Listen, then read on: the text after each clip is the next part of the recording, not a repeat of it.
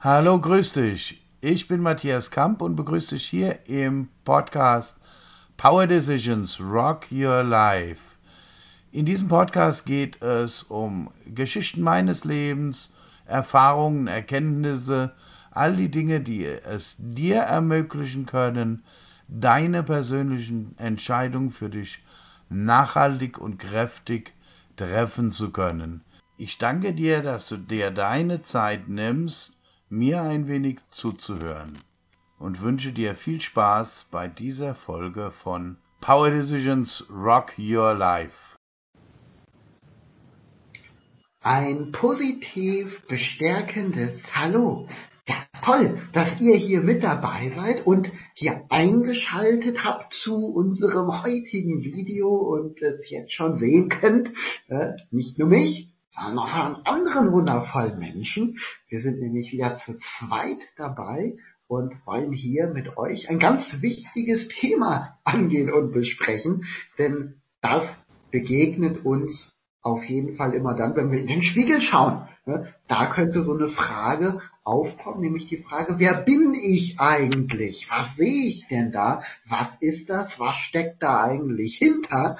Und naja, bei einem Vorstellungsgespräch ja auch schon wieder die Frage kommt, wer sind Sie denn? Und man dann ja immer was sagen muss, wer man dann ist. Normalerweise sagt man dann seinen Namen und äh, fügt dazu noch irgendwas an, was dann passend sein kann, was einen vielleicht empathisch oder sympathisch macht. Aber ich habe so das Gefühl, ich glaube du ja auch, ne, deswegen sitzen wir hier, dass wir dieses Thema vielleicht viel zu oft zu oberflächlich betrachten und ja, da wollen wir doch jetzt mal tiefergründiger reingehen und mit dieser Frage starten, ja, wer bin ich? Was ist denn das Ich bin? So, und was meinst du eigentlich, ja, wenn du vor dem Spiegel stehst ne, und dich dann siehst, ja, was kommt dir dann eigentlich als Gedanke? Ja, wer bist du denn dann ne, vor dem Spiegel? Ja, Vielleicht erstmal was Technisches vorweg. Wir nehmen ja live auf, aber dein Bild ist wieder weg. Das stört überhaupt nicht. Also ich habe bei dir auch ein Standbild, das kann immer mal sein. Das Gute ist, dass ja, in den Aufnahmen für die Zuschauer, dass dann alles wieder flüssig ist, also die das gar nicht merken sollten. Ich hoffe, dass das jetzt auch stimmt, was ich sage. Aber so war es zumindest bisher, sodass uns das gar nicht groß stören muss. Also das kann auch sein im Verlaufe des Gesprächs, dass es wieder flüssiger wird, dass es mal wieder stockt. Ja, das ist alles wunderbar. Ja, herrlich. Ja, das sieht man, live ist live, gell? Auf jeden Fall, das, das, das Witzige, oder? Das Witzige oder vielleicht auch Tolle ist, gerade jetzt bei diesem Video, bei dieser Aufnahme, dass wir uns nicht sehen, weil wir uns noch besser konzentrieren können auf dieses, ja, das ich bin. Ne? Wer bin ich denn? So. Und wenn ich dich nicht sehe, kann ich ja nicht abgelenkt sein von mir selbst. also, fangen wir doch mal an, gleich mit der Frage, was meinst du denn? Ja, was ist denn dieses Ich bin? Gibt es da eine Definition? Kann man sagen, hm, ja, dieses Ich bin, es hat schon mal eine Seele. Wollen wir vielleicht da schon mal einsteigen? Hat dieses Ich, ist dieses Ich Bestandteil einer Seele? Ich glaube, da gehen wir schon einen Riesenschritt zu weit. Dann wir doch ganz weit vorne anfangen. Sag du, wo sollen wir anfangen? ähm, das Bin ist ja. ein ganz interessantes Wort. Es weist ja auf was Lebendiges und auf den Jetzt-Zeitpunkt hin. Insofern kann das schon mal weiterhelfen. Die Frage ist dann, was ist das Ich? Natürlich. Klär uns auf, was ist das Ich? du, du fragtest ja vorhin, was meinst du, ja? ja. Äh, ich glaube, damit fängt schon ein ziemlich großes Dilemma an. Ja, nicht umsonst kommt meinen und Meinung aus demselben Wortstamm. Mhm. Und äh, wenn ich etwas meine, heißt es auf der anderen Seite auch, Ähm, ja, ich meine das. Es kann sein, es kann aber genauso gut nicht sein, ja. Ich meine, das hatten wir ja schon neulich, äh, Ja. dass wir mal gesprochen hatten darüber und du ja auch mir die Frage mal gestellt hast, was unterscheidet uns beide eigentlich? Und ich dann kurz überlegt habe und dann gemeint hatte, nichts. Ne? Uns unterscheidet nichts voneinander. Und dann muss man natürlich jetzt dieses Ich betrachten, ne? dieses Ich bin, das ja jetzt oberflächlich klar, du schon anders aussiehst als ich, aber wir nicht getrennt sind. Wobei das wahrscheinlich ein sehr komplexer Gedanke ist, den du gerne auch weiter ausführen darfst. Ja, ich, ich, ich würde gerne mal zerlegen. Wir haben uns ja erlaubt, gegenseitig ganz offen zu reden. Genau. Und du sagtest, dein Ich sieht anders aus wie meins. Was macht dich da so sicher? Ähm, der, der, ähm, wenn, es, wenn etwas anders aussieht, ist das ja ein optischer Vergleich. Optisch kann man hier nur eine Form äh, greifen, ja, irgendwas Manifestes, ja, also sprich dein Körper, mein Körper, dein Gesicht, mein Gesicht, ja. Das würde aber Voraussetzung dass, setzen, dass mein Körper ich wäre, Mhm. ja, und dein Körper du. Ähm, genau. Wenn man es aber mal ganz pragmatisch betrachtet, ja, ähm, ist das hier, was du als mein Körper siehst, ja, und was ich auch als mein, als mein Körper wahrnehme, ja nur ein Stück Erde, ein Stück Sand, Boden und was daraus entstanden ist, ja, weil der Körper ist ja nur entstanden quasi aus einem, einer Eizelle, einem Samen und ganz viel Wasser und Erde in unterschiedlichster Form immer wieder in diesen Körper hineingenommen, jeden Tag, ja. Erde als Tomate gewachsen, Erde als Rind gewachsen, Erde als Milch, äh, als Kuh gewachsen, die- alles, alles irgendeine Form Erde. Wobei Ja. wir ja sagen müssen, kurz eingeschoben, es ist schon eine sehr lebendige Erde. Also im Vergleich ne, zu, zu Erde an sich, wo ja auch viel los ist. Ne, Ich meine, wenn man da echt mal mit dem Mikroskop reingeht und dann mal schaut, was da alles so, so passiert, da findet man ja auch schon eine Menge. So dass Erde als solches auch ja ganz viel schon ist, ganz viele Ichs hat, wenn wir dieses Ich jetzt mal wieder so darstellen, ne, damit wir das mal kurz darstellen können, ne, also dieses ja, Insekt zum Beispiel oder dieses Bakterium. Ganz viele Ichs in dieser Erde drin. Aber was du meinst, ist ja was anderes. Ne, Du sagst ja eben, wir wollen jetzt erstmal gucken, was ist denn das eigentlich? Und du sagst ja richtig, es besteht erstmal unser Körper aus ja, Erde, Atomen, Sternenstaub, was auch immer. Nur es ist Erde was und sehr Wasser. Lebendiges. Ich, ich möchte gar nicht in irgendwelche, ich sag mal, spirituellen, esoterischen oder sonstigen Betrachtungen reingehen, sondern mal ganz pragmatisch die Sache Genau. angehen. Also alles, was ich in irgendeiner Form an Nahrung oder Getränk zu mir nehme, irgendwie aus der Erde gewachsen. Woher? Ja? So, ist also ein Stück Erde. Und äh, die Erde ist, wenn man sich mal mit äh, Menschen von alten Kulturen unterhält, äh, wird man das immer wieder hören. Für uns äh, Mitteleuropäer ein bisschen überraschend, ein lebendiges Wesen, ja, das sogar, so sagen alte Kulturen, einen Herzschlag hat. Ich habe kürzlich einen äh, Bericht gelesen von einem Geologen, ähm, wo äh, ausgerechnet wurde, dass die Erde auch ungefähr mit vier Zentimeter am Tag pulsiert. Das heißt- musst du jetzt aber erklären. Da komme ich jetzt nicht mit. Was heißt Das heißt, manchmal am Tag ist die Erde vier Zentimeter breiter als, zu anderen Zeitpunkten. Also wie unser Herz scheint da auch ein Rhythmus in irgendeiner Form innezuwohnen. Ah, und, wenn, wir, okay. Ja. Und wenn ich unter die Erdkruste drunter gucke, also die Erde besteht ja im Prinzip aus einer relativ, geologisch relativ dünnen Schicht an Mutterboden, an belebbarem Boden und äh, obendrauf haben wir einiges gebaut und die Natur wächst, die Bäume wachsen und so weiter und da drunten ist ja Magma, Flüssigkeiten, alles Mögliche und wie der Erdkern aus sieht ganz genau, aber der ist halt ganz, ganz tief im Inneren, ist ja wissenschaftlich auch noch nicht letztendlich äh, präzise herausgefunden, endgültig herausgefunden. Ich meine, da fällt mir jetzt ganz spontan ein, da wirst du bestimmt gerade auch drauf hinaus wollen, aber kurz vorweggegriffen, da denke ich natürlich an uns. Ne? Du sagst Erde, schaut man weiter nach unten in die Tiefe hinein, dann findet man da vielleicht ne, den Erdkern, das Magma, was auch immer. Wenn wir bei uns reinschauen, sag jetzt mal wieder uns, ne, damit wir das ein bisschen verstehen. Ja, ja, so, und ähm, dann sieht man ja auch unsere Oberfläche, unseren Körper, kann ja auch die Erde sein, ne, die Atome, was auch immer. Und wenn man da tiefer hineinschaut, was ist denn dann da? Ne? Müssen wir denn dann nicht schon wieder ins Spirituelle gehen? Müssen wir denn dann nicht irgendwie feststellen, ja, da ist eine Energie, da ist eine Schwingung, da ist etwas, was die Erde, also unser Körper umschließt, umfasst, im Inneren muss aber das sein, das letztlich ja, für das Leben irgendwie möglich ist. Ne? Wenn wir sterben, ist der Körper ja auch da.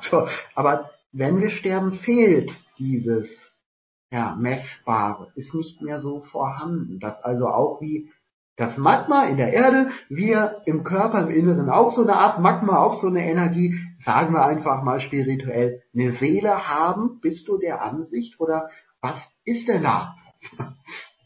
Ja, lass uns erstmal beim Körper bleiben. Ähm, einfach um die Dinge klar zu kriegen. Also was ganz offensichtlich ja der Fall ist, also der Körper besteht aus Erde. Und ich habe einen Körper und offensichtlich bin ich aber nicht dieser Körper. Genau, genau. Ja. So, das heißt, der Körper ist nichts an, nicht etwas, an dem ich mich festhalten kann. Es ist wie mein Fahrzeug. Ohne meinen Körper kann ich mich offensichtlich in dieser Welt nicht von A nach B bewegen. Mhm.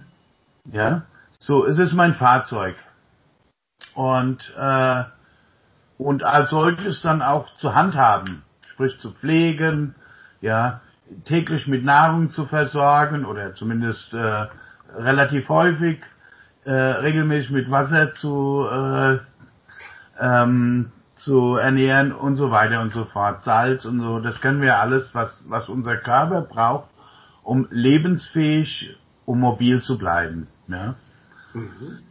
So, aber meine Gedanken zum Beispiel lassen sich im Körper ja nicht abbilden. Also wie, genau, wie genau meinst du das nicht abbilden, genau? Als, als Form. Ach so, okay. Ja, ja, also man kann nicht sagen, der Gedanke sitzt jetzt drei Zentimeter unter der Hirnbrüste. Ja. ja. Und, und, und, hat dann so eine blaue, hat dann so eine blaue Farbe und äh, wohnt ja, genau. in einem grünen Einfamilienhaus. genau. Wobei man Gedanken als fließende Energien ja durchaus auch in Farben wahrnehmen kann, ja. Äh, aber das ist ein anderes Thema. Da wollen wir, glaube ich, heute gar nicht hin. Ähm, aber ich weiß ähm, ja, also Gedanken sind offensichtlich was anderes als mein ja. Mhm. Und äh, Gefühle gibt's ja auch noch. Und wenn ich mir das aus dem Yogischen betrachte, sind Gedanken und Gefühle, das ist vielleicht etwas verwirrend erstmal, wenn man das hört, das Gleiche. Ähm, Im Prinzip das Gleiche. Das heißt, hinter jedem Gefühl steckt ein Gedanke. Gedanken sind halt kalt, haben, äh, ja, sind kalt, sind formlos und Gefühle sind halt, im Yogischen sagt man, sie sind äh, saftig. Ja, das, mhm. das ist ein anderer Peptin, der, ja. So, aber auch Gefühle sind losgelöst vom Körper, ähm, wobei man Gefühle orten kann. Ja, man kann, man kann in seinen Körper hineinfühlen und zeigen äh, und, und, und feststellen, wo nehme ich dieses Gefühl jetzt wahr.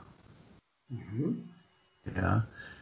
Ähm, unser, unser Körper ist, ist ja auch ein, ein riesen Wahrnehmungsapparat, nennen wir das mal so, über die bekannten, allgemein bekannten Sinne.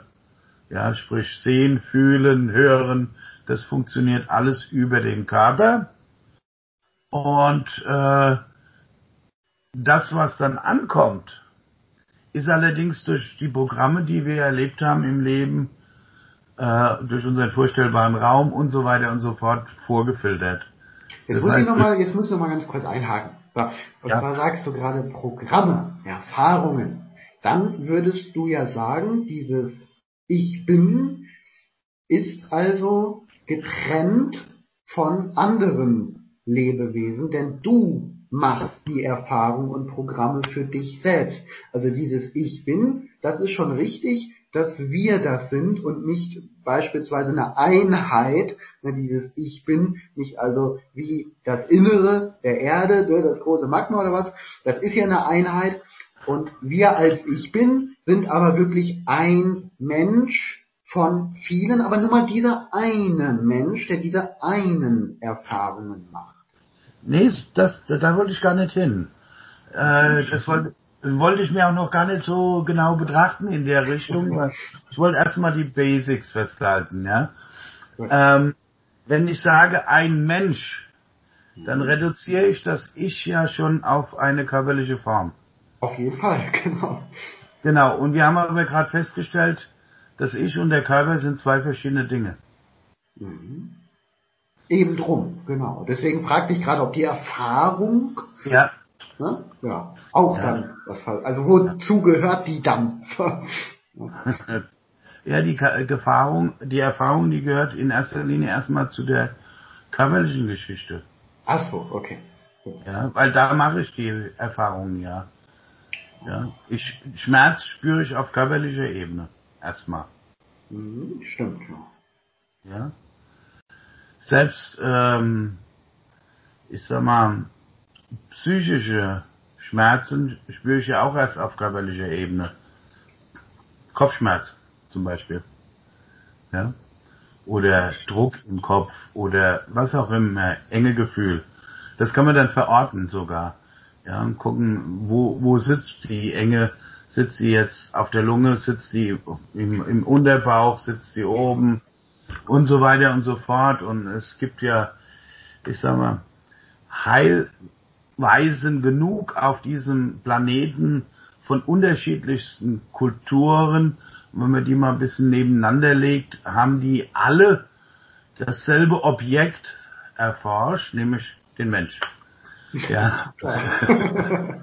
Was wir jetzt hier auch gerade in diesem Video ergründen wollen und auch genau. philosophieren. So, und jede dieser Kultur dieser Kulturen ist ja im Rahmen ihres kulturellen Kontextes, Erfahrungsbereiches und vorstellbaren Raumes vorgegangen.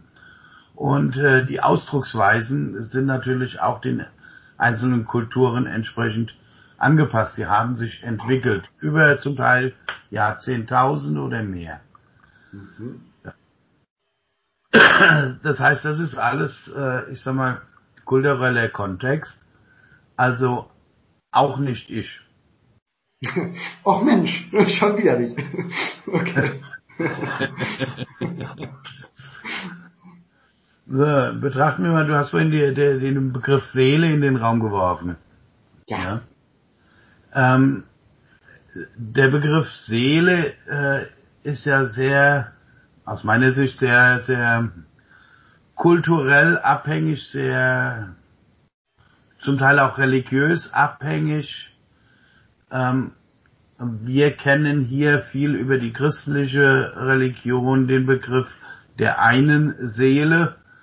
Ja, in anderen Kulturen, wir haben die Tage über die Mongolen gesprochen, äh, wo man mit drei Seelen startet und eventuell kommen noch weitere hinzu. Also ein ganz anderes Bild dafür.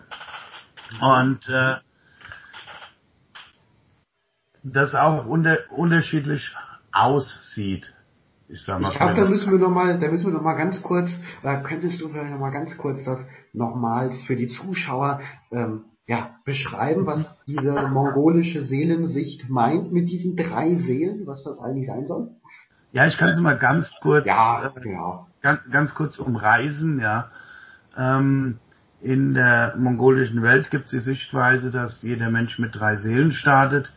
Die eine Seele sitzt etwa hier am Aufhängepunkt des Solarplexuses, kommt vom Weltenbaum und der Begriff ist auch in der germanischen Welt bekannt. Die zwei Welten sind so groß unterschiedlich nicht und sitzt hier, wie gesagt, am Solarplexus. Die zweite Seele kommt aus dem Totenreich und sitzt auch hier am Solarplexus, sitzen sich gegenüber und drehen sich, wenn wir, wenn sie schnell drehen, passiert, wenn man, wenn man läuft, wenn man in Ruhe ist, drehen sich langsam. Wichtig ist, dass sie immer gegenüber sind. Wenn sie nicht gegenüber sind, ist es ein Ungleichgewicht. Das merkt man dann. Wenn man nervös ist, sind sie nicht gegenüber und so weiter und so fort. Und die dritte Seele äh, sitzt hier über dem Grund, Grundchakra und ist ein, ein Unikat, ein schöpferischer Funken, der nur für diese eine Inkarnation da ist. Ja, und äh, das ist so das, der, das Ausgangsseelenmaterial, mit dem ein Mensch aus mongolischer Sicht in diese Welt startet. Und äh, je nach Aufgabe, zum Beispiel bei Schamanen, kommen dann noch weitere Seelen unter Umständen hinzu, die einen temporär oder auch dauerhaft für gewisse Aufgaben begleiten, bei Wohlgefallen bei einem bleiben, äh, wenn man sich nicht ordentlich benimmt, auch wieder gehen und so weiter, also völlig autonome Wesen. Also ganz offensichtlich auch nicht das Ich. Mhm. Ja. Ist denn dann, äh, jetzt noch mal kurz nachgefragt, also ich selber habe das Gefühl, bei dieser Frage des Seins, des Analysebetreibens, ja. wer bin ich, dass diese Frage aus meiner Sicht nicht da hinten liegt, in der Ferne, nur mit dem Fernglas ersichtlich, oder tief irgendwo, äh, ja, bei deinem Körper, ne, unterm Fußnagel, so. Da glaube ich auch ja. nicht. Ich glaube, diese Frage, die steckt auf jeden Fall, ja, drin. Ne? Ich sag einfach mal drin. Also ich aus meiner Sicht würde jetzt meinen, es wäre wie so eine innere Stimme, wie so eine ja, innere Kraft, irgendetwas. So, und das ich jetzt auch zugänglich machen kann, wenn ich nur darauf hinhöre oder es erspüre. So wäre jetzt meine spontane Idee dazu. Ja, das trifft so ziemlich äh, genau. Wunderbar. Also das Bin ist wirklich ein Schlüsselwort dazu. Ähm, das Ich ist offensichtlich, du lebst, ich lebe, also ist das Ich, das jeweilige Ich, was auch immer es sein mag, mhm. jetzt präsent. Genau. Korrekt? Genau. So. Das heißt, du hast vollkommen recht, es macht keinen Sinn, das irgendwo in früher oder in später oder in Vorleben zu suchen, sondern du kannst es nur greifen jetzt, im Jetzt. Ja, ich habe kürzlich sagte mir jemand, äh, vielleicht habe ich es auch irgendwo gelesen, ich weiß nicht, ich fand es ganz goldig und sehr, sehr treffend, dass es nur zwei Tage im Jahr gibt, an denen man nicht arbeiten kann. Jetzt kommt's. das Gestern und das Morgen. Ah, okay. Ja, ja, ja, ja genau. Also, also im Hier und Jetzt. Da bleiben genau. wir. Hier und jetzt können wir das Ich greifen und können, können es auch erfahren, ja.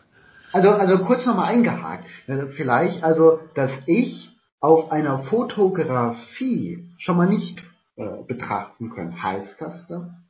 Das heißt das, ja, ganz konkret.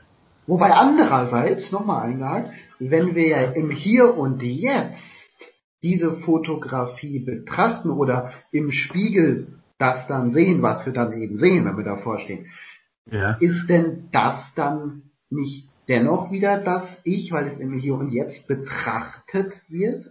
Nee, das ist der Körper. Ach so, okay. ja, und, und die Ausstrahlung des Körpers durch die Ansammlung der Erfahrungen und durch die Ausstrahlung des Gedankengutes, des Geistes, des Mindsets, ja, Ach ja. das ist aber auch, ich merke das jetzt gerade bei dir im Gespräch, dass das super kompliziert ist, jetzt aus dieser ich sag's mal, weltlichen Normalsicht. Ne? Du stehst auf, bist müde, gehst jetzt äh, morgens aus dem Bett, gehst vorm Spiegel, sagst, ach ja, das bin ich, ne? machst dir die Haare schön oder was auch immer, gehst dann zur Arbeit und äh, siehst dich in, in der Stadt auch wieder äh, beim Schaufenster, ah ja, das bin ich. Und dann kommt noch irgendwie ein Nachbar auf dich zu oder sonst wer und sagt, ach, das bist du. Ne? Und dann plötzlich davon loszulösen, ne, von dieser Vorstellung des Körpers, du hast es gerade so schön gesagt, ne, du siehst den Körper dann, aber was ist denn dieses Ich? Das kann ja nicht etwas sein, das, ja, jetzt die Frage, ist dieses Ich eigentlich überhaupt etwas, das wir mit menschlichem Auge sehen können? Nein. Ne? Ja, aber ähm, das Sehen im übertragenen Sinne ist tatsächlich ein, eine Möglichkeit des Ich, des Ichs gewahr zu werden, ja. Das Ich ist im Prinzip der Beobachter des Moments. Genau, ja. Das, ja. ja. Das, kommt dann auch mit dem Hier und Jetzt wieder gut zusammen. Ja, wenn du, wenn, wenn du oder ich jetzt ein Gefühl hast, irgendjemand scheint ja dieses Gefühl wahrzunehmen. genau. ja? Also irgendwer, irgendwer scheint das Lachen in unserem Körper zu aktivieren. ja. So, und irgendjemand scheint dann, oder irgendetwas scheint ja auch dann den Schmerz wahrzunehmen. Zum Beispiel, wenn ein Schmerz dabei involviert ist.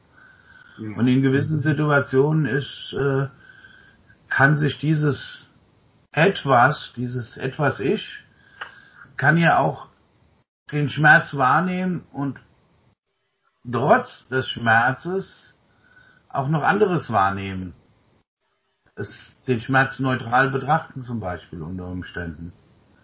Also während äh, wir den Schmerz körperlich... Den Schmerz spürt und fühlt, ja. Und das dann noch neutral betrachten, das verstehe ich jetzt nicht ganz. Haben wir dann, hat dieses Ich dann mehrere Möglichkeiten zeitgleich im Hier und Jetzt? Also ich glaube nicht, dass das Ich auf eine lineare Geschichte begrenzt ist. Ach so, ja. Ja, und wir haben ja eben äh, erörtert, dass das Ich und der Körper zwei unterschiedliche Dinge sind. Und der Schmerz, den, den empfinden wir ja auf körperlicher Ebene. Also nicht auf der Ich-Ebene. Auf der jetzt muss ich noch mal, jetzt muss ich noch mal ganz, ganz kurz einhaken. So, und zwar mit diesem Ich. Ne? Macht es eigentlich Sinn, das im Singular zu betrachten? Ist das, sage ich jetzt einfach mal, ein Ich so, oder im Plural, dass wir sagen, dieses Ich, nehme alle sieben Milliarden Menschen auf der Welt oder wie viele es da gibt. Das die alle ein. Das ist doch viel übersichtlicher. oder bei dir alleine oder ich bei mir alleine, ja. ja. Ich meine, wenn du dir das vorstellst, alle sieben Milliarden sind bei dir drin, in deinem Ich, da wäre ein bisschen viel los.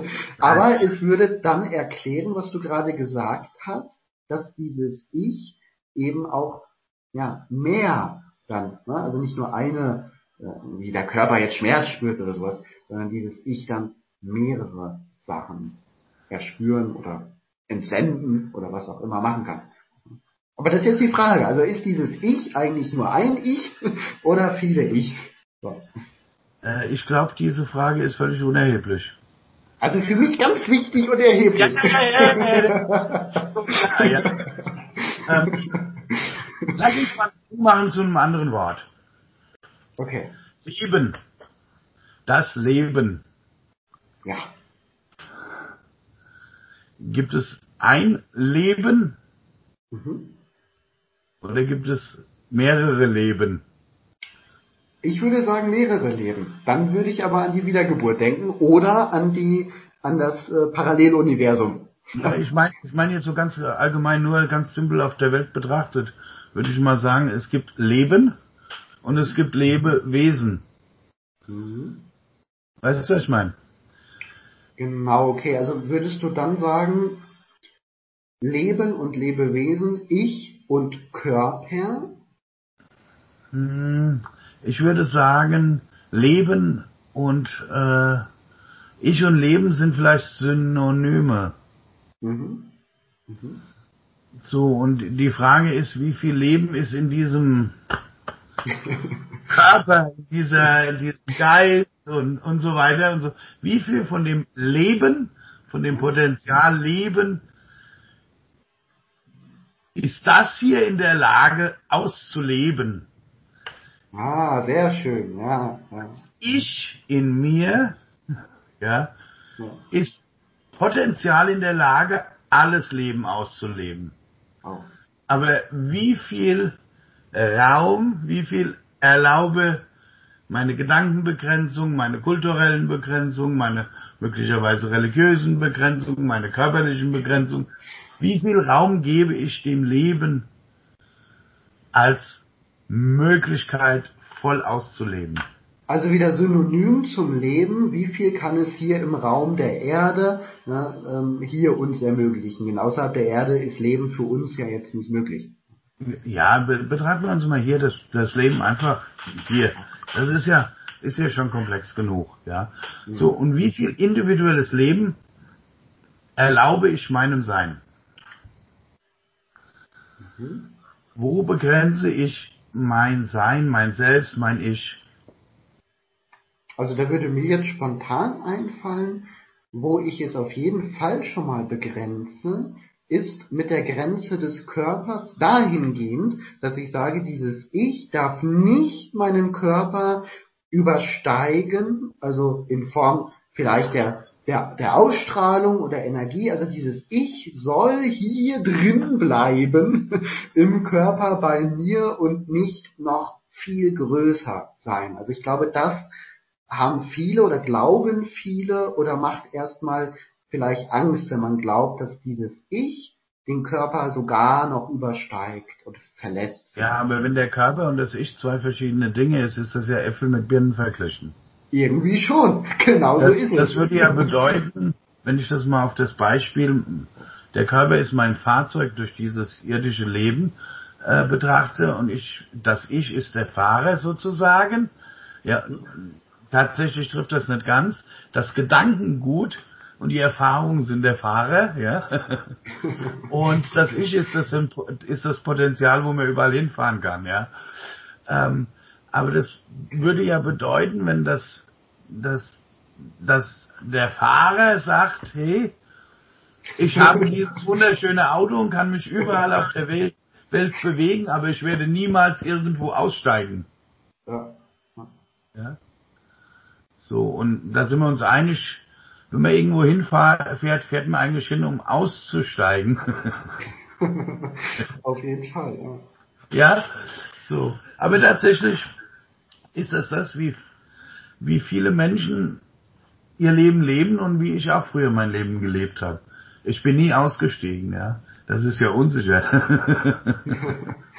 ich stelle mir das, mir das äh, mal kurz noch mal vorgestellt, mal ganz kurz. Ich stelle mir das auch sehr schwierig vor. Mal angenommen, du arbeitest äh, im Supermarkt an der Kasse und plötzlich, ja. ne, plötzlich erkennst du dein Potenzial. Ich meine, du würdest dich ja radikal verändern an dieser Arbeitsstelle zu dieser Zeit im Hier und Jetzt. Du würdest ja dann nicht mehr wahrscheinlich die Waren von links nach rechts ziehen, weil dann, wenn du dann sagst, du verletzt das Fahrzeug, du steigst aus, wird das, denke ich, schwierig wieder kompatibel mit der Gesellschaft zu sein, mit der Erwartung der Gesellschaft ne, im Arbeitswesen oder so. Ich glaube, oder glaubst du das nicht? Also kann man aussteigen, ohne im Beruf äh, besonders auffällig zu werden, ohne da was anders zu machen?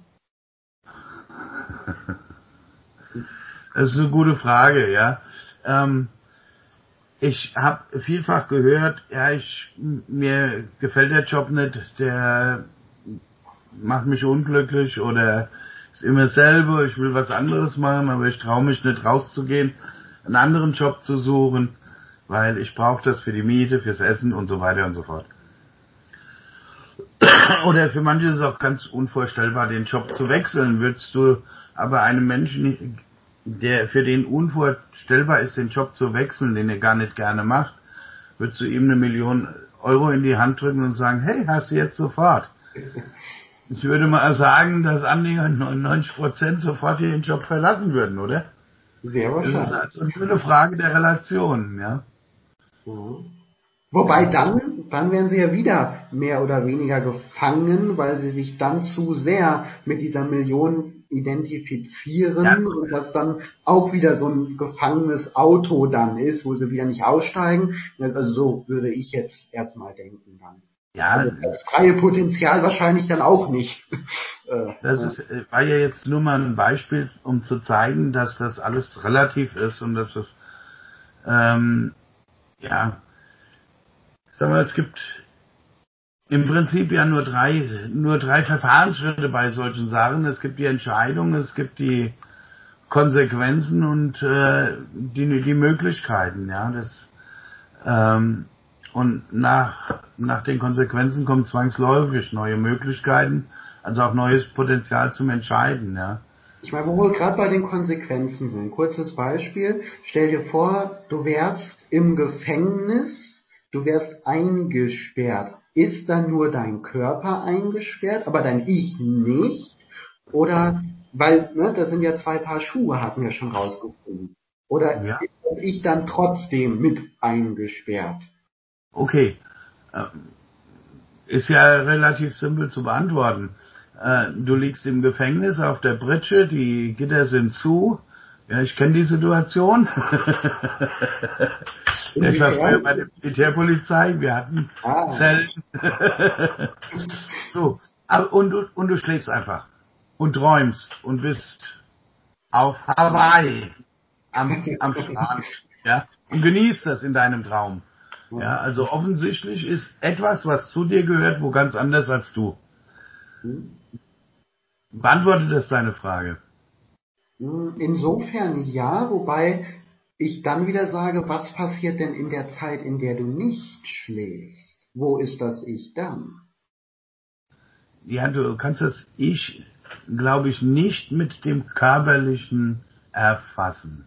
Also du meinst zum Beispiel dieser Traum mehr als Beispiel, dass es dieses Ich dann ne, in der Traumwelt aufhält, aber wenn wir nicht träumen in ebenso einer Welt, das muss dann nicht Traum heißen, sondern ne, Nein, ich verstehe mich nicht falsch. Der Traum ist auch nur eine andere Ebene der, des Auslebens, des Erfahrens, äh, des Potenzials des Lebens. Der, der, der Traum ist auch nicht das Ich. okay. Ja. So, aber das Ich hat anderes Potenzial, andere Möglichkeiten außerhalb der Begrenzungen dessen, was ihm anvertraut ist, in Form von Körper, Geist und Seele. Mhm. Ja, das Ich ist da der Hüter dessen. Vielleicht so die- dieses Bild, ja. Also wäre das so, jetzt mal ganz, ganz lustiges Beispiel, vielleicht ja total falsch aus deiner Sicht, aber mal angenommen, ich bin das Ich und mein Körper, das ist mein Zimmer mit all den Gegenständen. Und jetzt kommt da die Polizei und nimmt einen dieser Gegenstände und sperrt ihn ins Gefängnis ein. So. Ich aber als Ich bin ja noch frei, also bin die ganze Zeit frei, nur dieser Gegenstand des, meinetwegen, Zimmers, ne, des Körpers, der kann dann äh, im, im Gefängnis sein. Aber ich als ich habe meinetwegen per Feinstofflichkeit ohnehin noch den Draht zu meinem Gegenstand oder habe so viele, dass so viele Anteile, dass es nicht allein nur, weil man den Körper einsperrt, schon vorbei ist, sondern ich so weit verzweigt bin als ich, so groß bin als ich, dass man ja, wie das mit dem Zimmer vergleichen kann. Ein Gegenstand von vielen, aber die vielen sind halt noch da. Ist das so eine Vorstellung? Ja, in gewisser Weise schon, wobei äh, groß, klein, all diese Wertungen haben Also irgendwie, irgendwie muss ich ja ein paar Worte finden, Mensch. Das- Nein, das, also diese Wertungen sind ja, sind ja alle gebunden an irgendwelche Förmlichkeiten, an eine Form, an Materie oder so. Aber offensichtlich ist das Ich hat nichts mit Materie zu tun. Also nicht, zumindest nicht mit Materie, wie wir sie kennen und im täglichen Umfeld handhaben. Also man kann aus deiner Sicht wissenschaftlich gar nicht dieses Ich per Röntgenstrahlen oder so durchleuchten, erfassen, erforschen? Bis jetzt ist es noch nicht erfunden worden, sagen wir es mal so. Okay. Mhm. Ja. Ja. Aber der Mensch ist ja sehr pfiffig.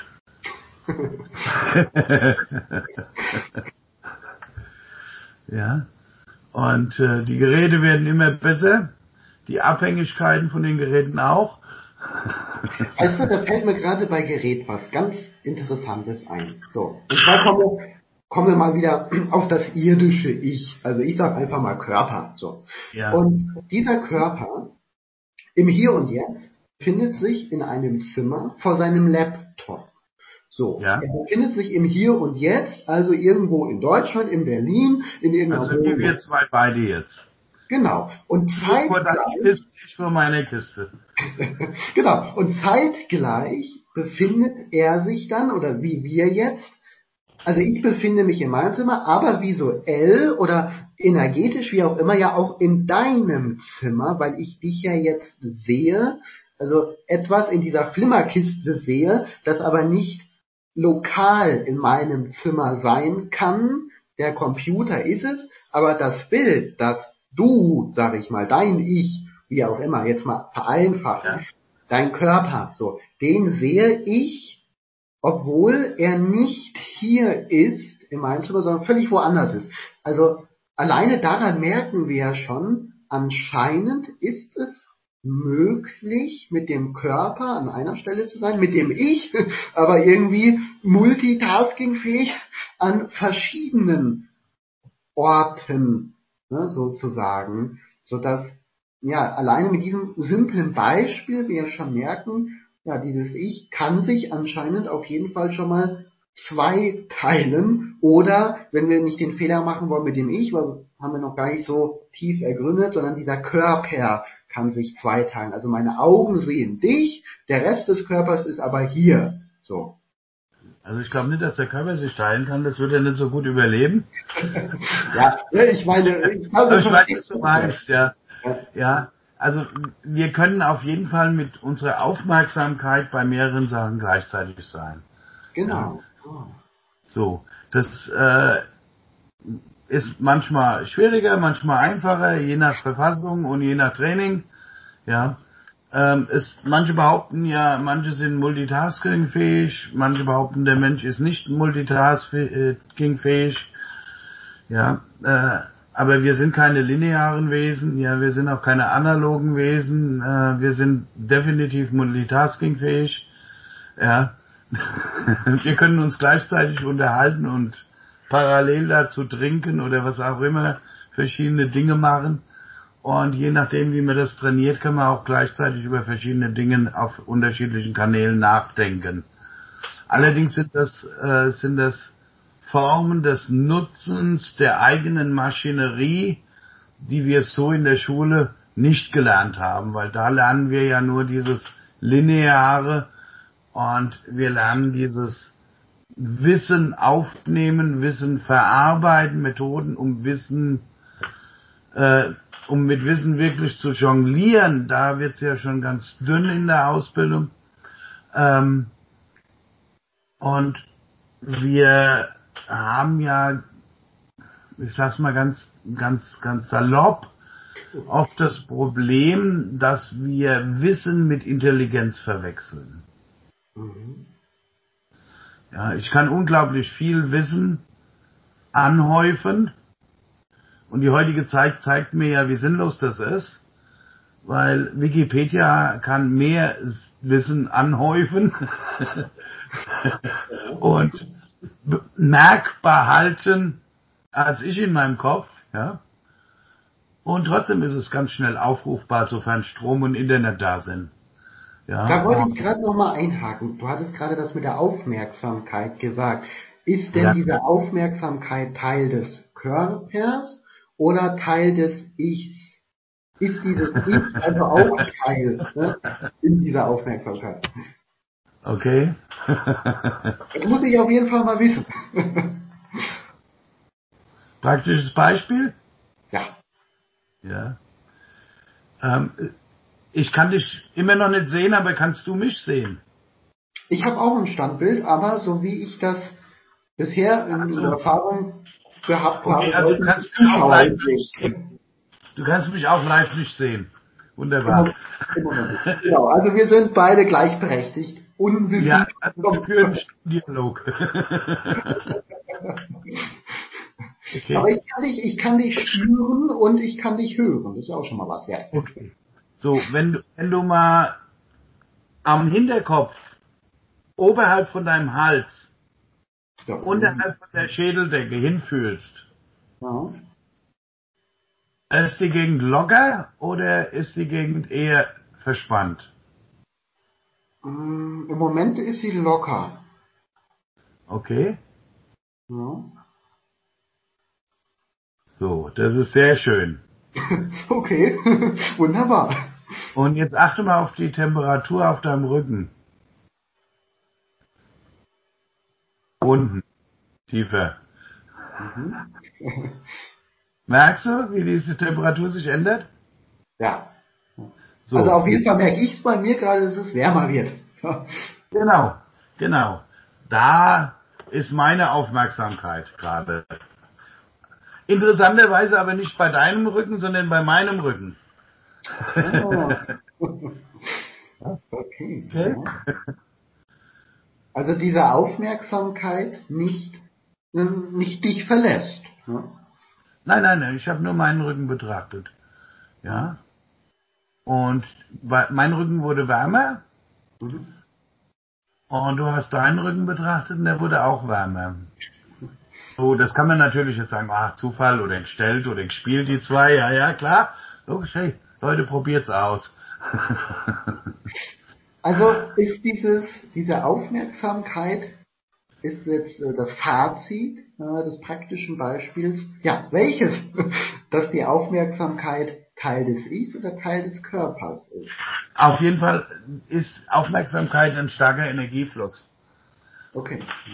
Ja, wenn du zum Beispiel hingehst, kennst du das Gefühl, kalte Hände zu haben oder kalte Füße? Oh ja, gerade im Winter. Wunderbar. So, wenn du deine Aufmerksamkeit auf deinen eigenen Solarplexus Aufhängepunkt hältst, da ist dein Kraftzentrum. Ja, und hast kalte Füße. Und im Solarplexus ist es heiß, weil da ist deine Sonne. Deshalb auch Solarplexus. Sonnengeflecht. Ja. So, und wenn du jetzt gedanklich nicht fragen, wie das geht, sondern einfach machen. Mhm. Wenn du, wenn du gedanklich Energie nimmst von deinem Solarplexus Aufhängepunkt und tust auf die Fußspitzen, mhm. ja, wie man das als kleines Kind nachmachen würde, ohne sich drüber nachzudenken, wie das geht, dann kannst du feststellen, wie auf einmal die Füße wärmer werden.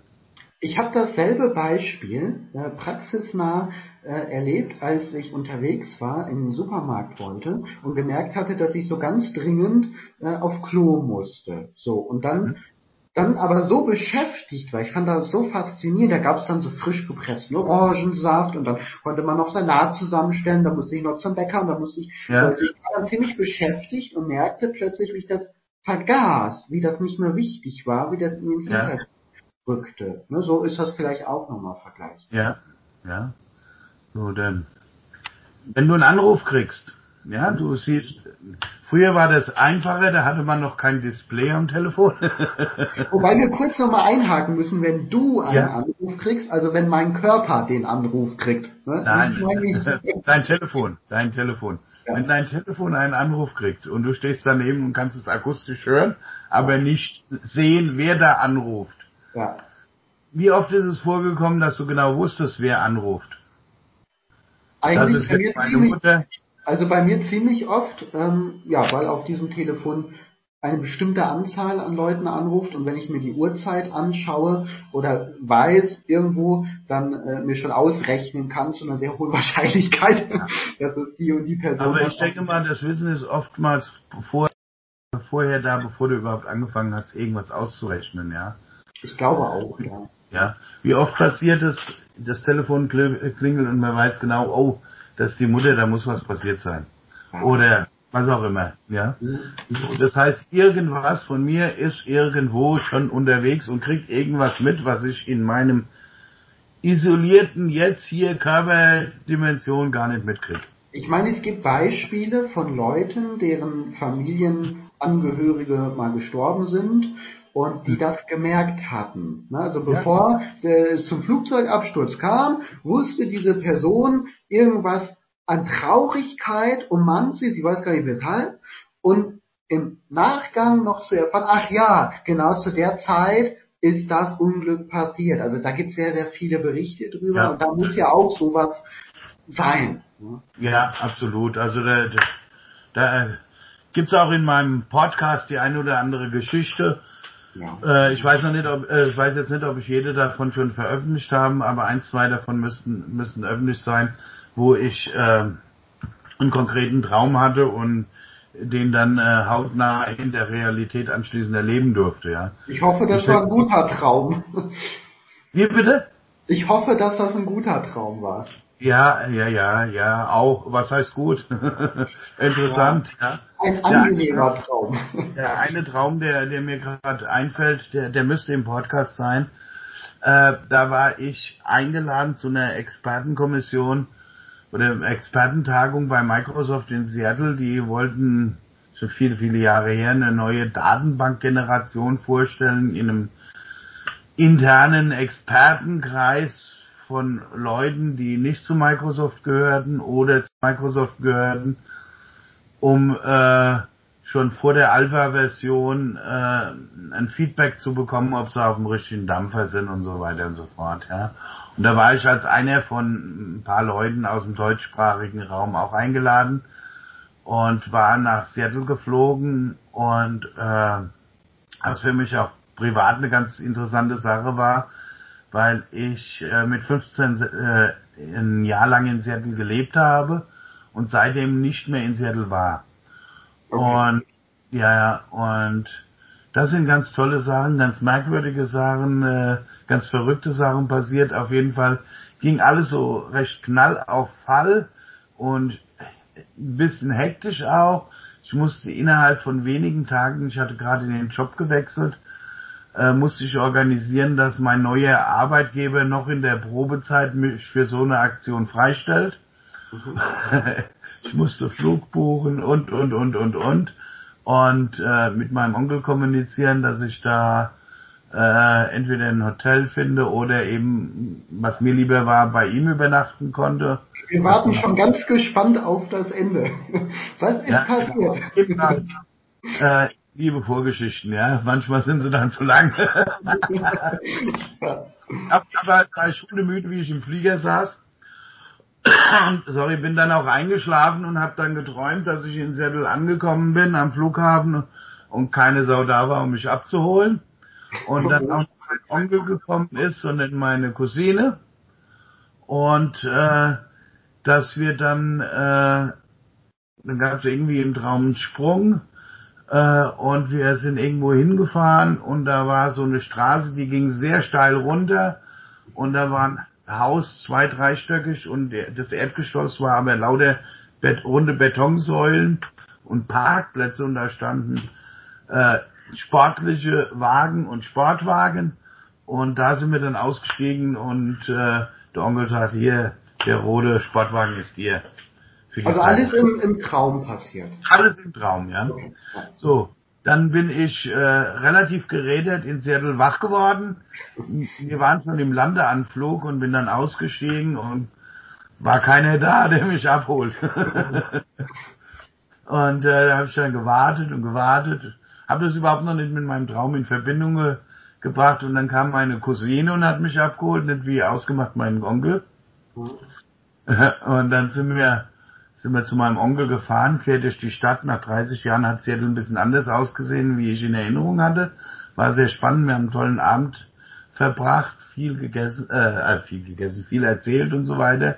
War das denn in deinem Traum auch schon so, dass Seattle anders aussah? Nee, nee, das war, das war in dem Traum gar nicht. Aber der, der Traum war, dass die, die Cousine mich da abholt und so. Also noch nichts Spektakuläres, ja. Jetzt kommen wir zu den Sportwagen. Was ist da passiert mit dem Wagen? Am nächsten Morgen, meine Cousine war abends heimgefahren, die hatte eine eigene Wohnung. Äh, habe ich mit meinem Onkel befrühstückt und dann sagt er, du, zum Mittagessen fahren wir zu meiner Tochter. Äh, die hat uns eingeladen zum Essen und äh, da siehst du auch mal, wo sie wohnt. Und dann sind wir da hingefahren äh, auf den See zu, eine steile Straße wie im Traum, sehr, sehr steil gegen die Runde. Wir parkten, ich stieg aus und sah schräg gegenüber, sorry, äh, ein Haus dreistöckig, erstes Stockwerk, waren nur runde Säulen und nur Autos, lauter sportliche. Und mein, äh, und ich dachte nur, hey, was ist das für eine Nummer? Und mein Onkel sagte, übrigens, der grüne Sportwagen. Äh, den kannst du in deiner Zeit in Seattle fahren. Das ist der von meiner Frau. Du weißt ja, deine Tante ist gestorben, aber das Auto haben wir noch, den kannst du fahren. So, das heißt also, auch dieser Teil vom Traum war absolut präzise, bis auf die Farbe vom Sportwagen. Ja, anscheinend war Sportwagen nicht gut sein, zu stark in meinem Hirn manifestiert vorhin vielleicht. Meinst du, dass dieser Traum durch deinen Körper, deine Gedanken, deine Erfahrungen entstanden ist oder durch dein Ich? Keine Ahnung. Mhm. Auf jeden also, Fall habe ich was wahrgenommen, offensichtlich, was sich abspielte. Spannend, spannend. Die Frage ist eher, ist Gegenwart Zukunft?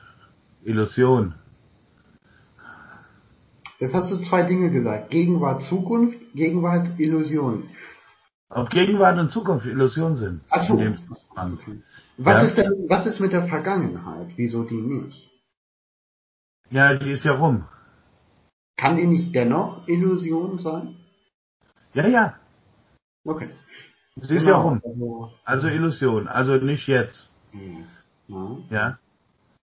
Ja, das wäre das wär natürlich ziemlicher Mist, weil da würde ich meine Familie vermissen, wenn die so gewesen ist oder es immer noch Vergangenheit kann durchaus noch Wirkung haben, wenn du reingehst.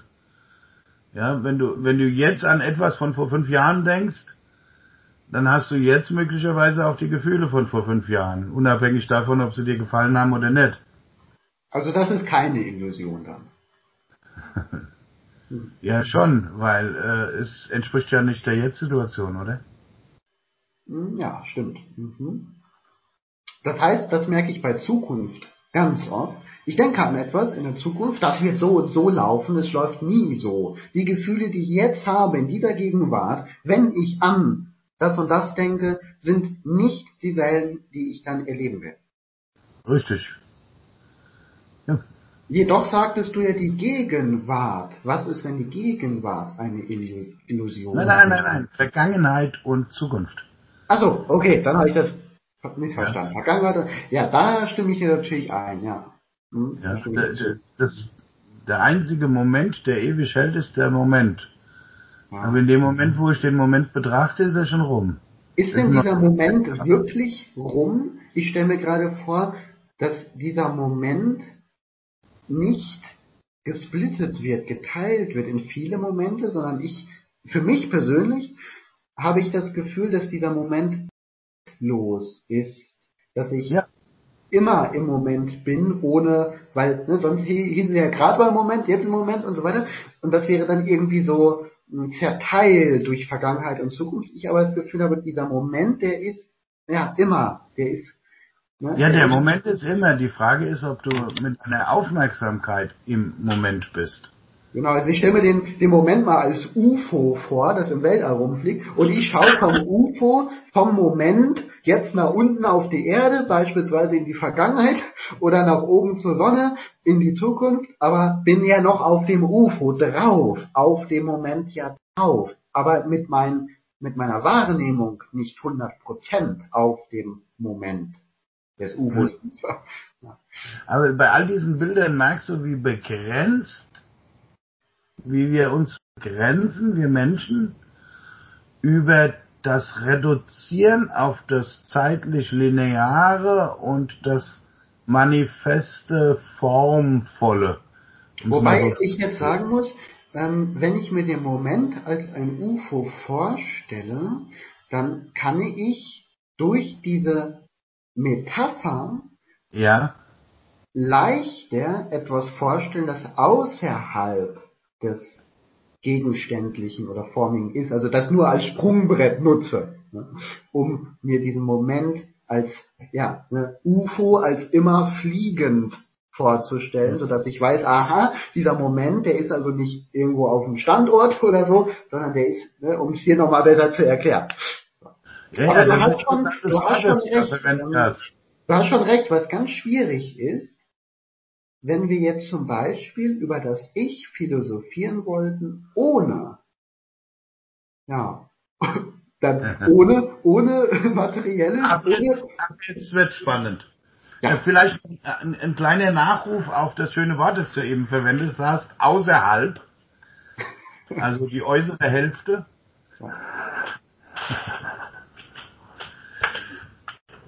Ja. Ab jetzt wird spannend, das ist schön. Achso, ich dachte, du wolltest jetzt die, ich wollte die Spannung nicht unterbrechen. Ich dachte, okay. Ja. Ja, genau. Das Ich genau. ist der Beobachter, vielleicht. Ja, genau. So, und das Ich kann man nur erfahren. Also, wenn ich es nicht mit dem, ich sag mal, mit dieser Maschinerie erfassen kann, mit diesem Denkomat, mit, ja, mit diesen Sinnen, die, diese regulären Sinnen, wenn ich damit nicht erfassen kann, weil das ja alles körperliche Begrenzung ist, mhm. ja, ich es aber trotzdem erfahren kann, erleben kann, ja. Ah, dann erklärst du jetzt eine Frage, die ich dir noch stellen wollte. Warum ist denn dieses Ich, wenn das doch so etwas völlig anderes als der Körper ist oder sowas viel Größeres oder ich will nicht wieder werten, aber ich sage jetzt einfach mal größer, ähm, ist als der Körper. Wieso ist er denn dann in so einem, ich sage jetzt mal wieder kleinen Körper überhaupt da? Jetzt hast du ja die Antwort schon gegeben, um sich zu erfahren. Wozu sind wir im Auto? Ja, um uns zu bewegen. Genau. Okay. Das, das findest du ja auch sogar in verschiedenen Formen in den meistgelesensten Büchern dieser Welt, zum Beispiel in der Bibel. Ja, und er schuf den Menschen als sein Ebenbild. Warum sollte er das tun? Eben, eben. um sich zu erfahren. Ja. So. Und äh, vielleicht nutzen wir als Menschen einfach viel zu wenig die Kraft des Ebenbildes. Also das Ebenbild wärst in meinem Fall jetzt du Nein, nein, nein, das meinte ich jetzt gar nicht. Wenn, wenn ich mir die Bibel mal betrachte und nehme mal, nehm mal diesen Satz daraus, den sehr bekannten Satz, der, er, er schuf den Mensch als sein Ebenbild. Mhm. Das heißt, er hat uns geklont, aus sich rausgeklont. Würde ja. mir das heute neudeutsch sagen. Ja? Naja, nicht so ganz spirituell, aber ja. ja, so. Also, bin ich ein Klon von dem da. Also, was auch immer Gott ist, Wobei, jetzt, also jetzt, muss ich mal kurz, jetzt muss ich noch mal kurz einhaken, wenn ich zum Beispiel Ton arbeite und Tonskulpturen erschaffe, dann sind die ja kein Ebenbild von mir selber, sondern von meiner Arbeit, von meiner, weißt du, also ich weiß nicht, ob Gott uns dann erschaffen hat nach seinem Ebenbild, weil ich glaube nicht, dass Gott so aussieht wie, wie äh, so großer Mensch, äh, sondern durch seine Kraft, weißt du, Ebenbild vielleicht seiner seiner Göttlichkeit. So verstehe ich das gerade eher. Ja, ich sag mal, wenn ich dir eine Rippe rausschraube, werde ich auch schwer daraus eine Frau bilden können. ja, so.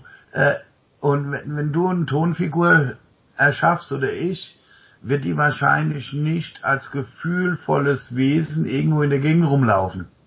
Hm, wobei ich jetzt mich frage, stellst du damit ähm, Ton ist ja was anderes dann als wir als Mensch. Aber ist denn Gott dann nicht auch was anderes als wir als Mensch?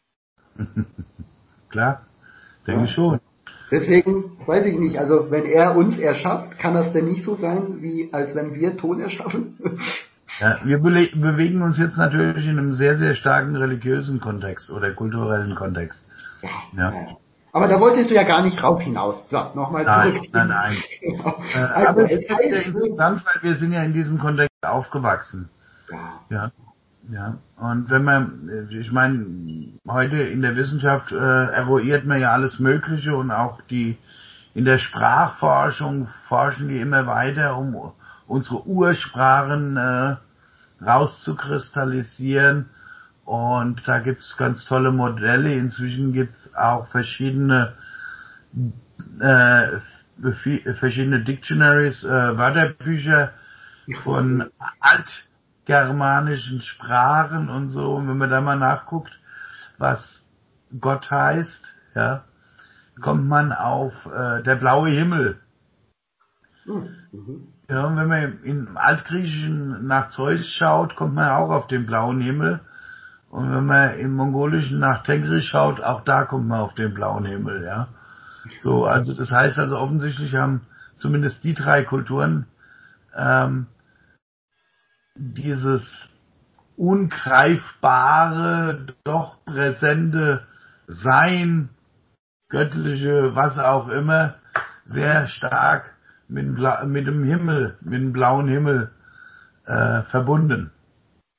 Was genau hat das, der blaue Himmel, mit uns als Ich zu tun?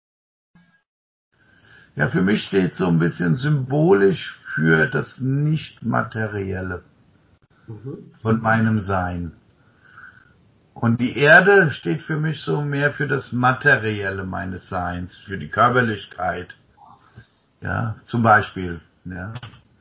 Wobei, was mir jetzt äh, ganz doll gerade auffällt, ich ja, oder im Englischen dann I oder im Lateinischen Ego oder was auch immer, ist ja ziemlich kurz als Wort, gerade im Englischen, ne? I.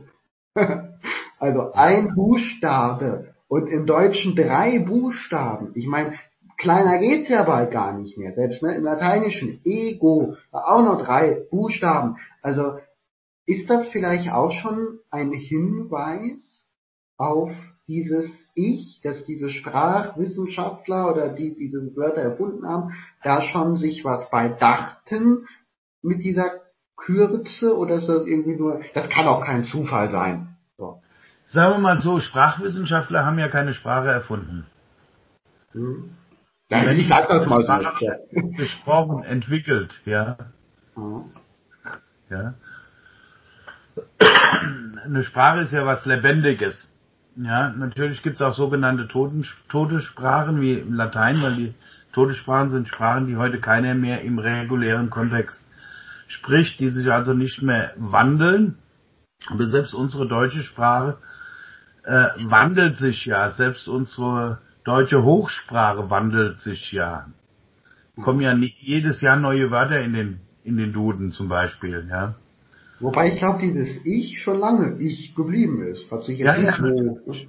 natürlich. Ich sag mal, wenn du, wenn, wenn, wenn ein, ein Du auf die Welt kommt, ja, hat es ja schon ein Ich-Gefühl. Ja. Und es, es braucht keine Mutter oder keinen Vater oder keine Oma oder Opa, um dem Baby beizubringen, dass es ein Ich ist. Ja, genau. Ja, sehr, sehr guter Punkt. Ja. ja.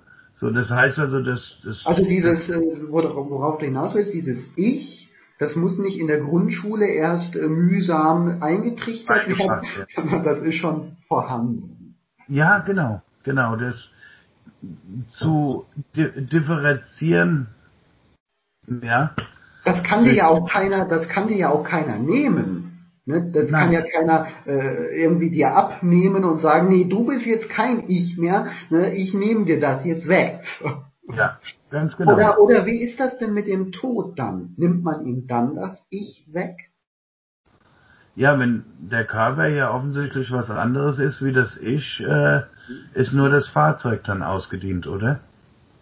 Und ja. das Fahr Fahrzeug zersetzt sich wie alles auf dieser Erde wieder in Erde. Also das Ich ist weiterhin frei, das Ich und noch nicht auf Erden gefangen nehmbar. So. Also das Ich, das kann nicht zerstört werden mit irgendwelchen irdischen Naturgewalten oder irgendwelchen Waffen oder was auch immer, sondern dann der Körper. Du kannst es ja fragen. Du wirst ganz still, gehst auf deinen Solarplexus und stellst deinem Darm die Frage, ist mein Ich zerstörbar und guckst mal, was für ein Gefühl kommt. Mhm. Wobei ich jetzt noch mal kurz hinaus will auf dieses Wort Ich. Ja. Warum meinst du, hat das so wenige Buchstaben?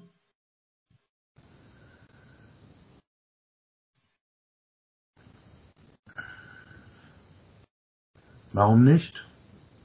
Ich meine, Warum es gibt so viele komplizierter machen als notwendig. Eben, und ich meine, fällt das nicht auf? ich meine, das Du ist ja noch kürzer. Ja. Gut, oder? Englisch etwas ja. länger, Deutschen etwas kürzer, aber es ist auf jeden Fall wie das Ich nur ein Laut. Ich meine, im Lateinischen haben wir auch nur zwei Wörter, das Tu. Ja. Oder im, das Ego. Es sind immer so wenige Worte. Ich weiß nicht, wie es in anderen Sprachen ist, ob da äh, ne, das anders aussieht, aber in diesen drei, Englisch, Latein, Deutsch, fällt ja. doch auf, es ist extrem kurz. Und ja.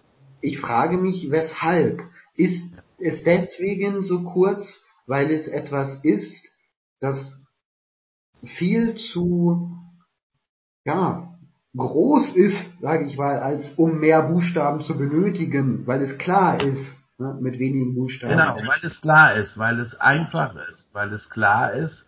Ja. Ähm, und solange man sich selbst als Teil der Natur, als Teil des Lebens begreift, ist es auch ganz nah und äh, ganz präsent. Ja. Je mehr man allerdings äh, sich selbst als abgehoben außerhalb der Natur stehend begreift, desto weniger Zugang hat man auch zu seinem Selbst, zu seinem Ich, zu seinem tatsächlichen Sein.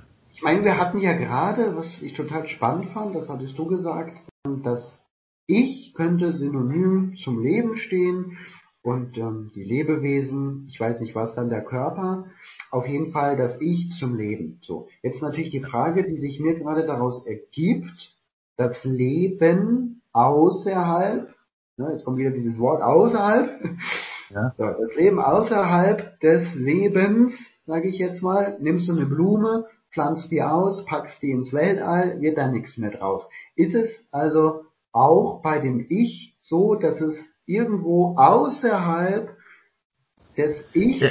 etwas gibt, wo dieses Ich nicht existieren kann? Muss es doch dann. Ne?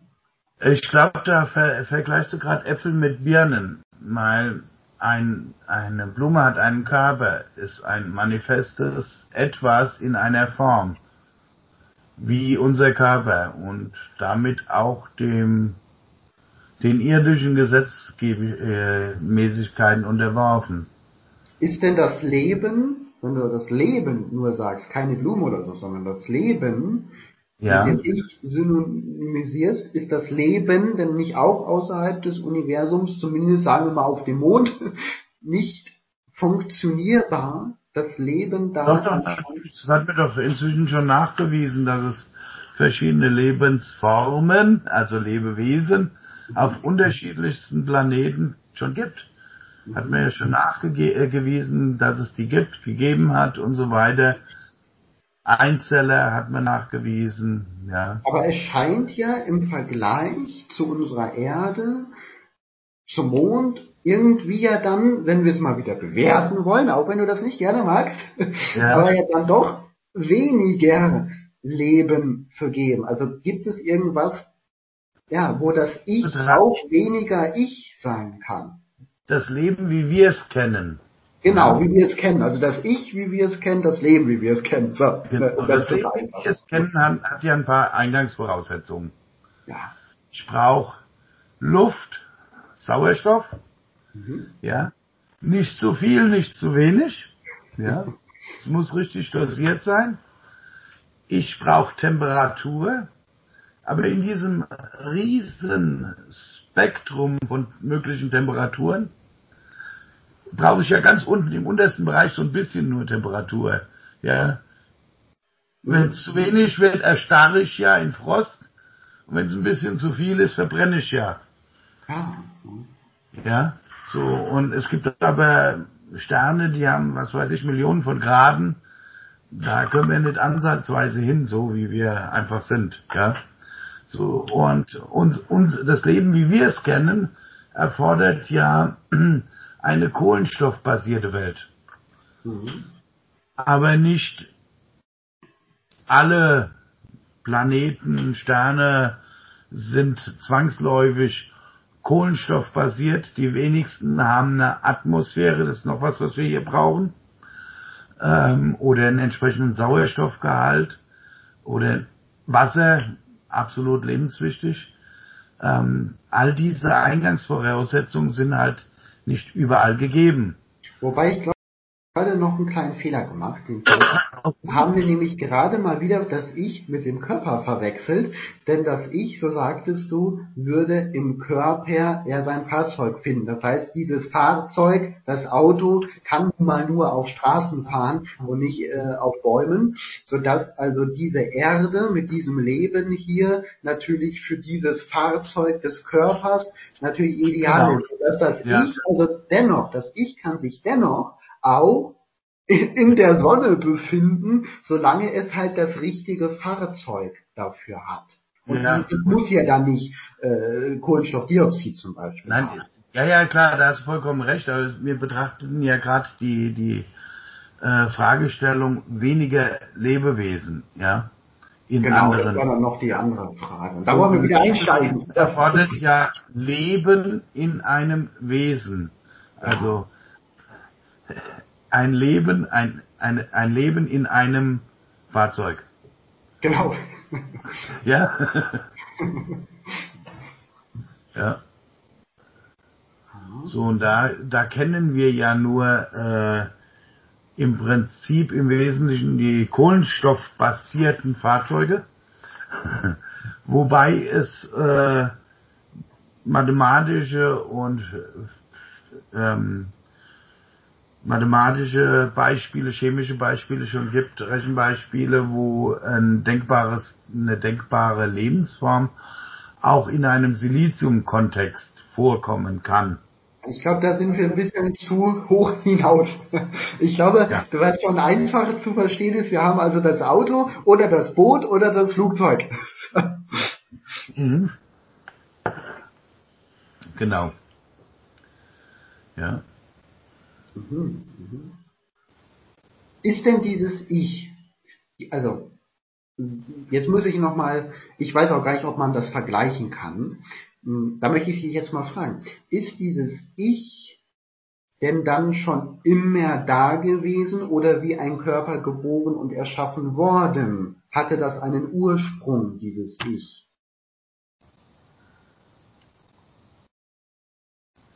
Was meinst du?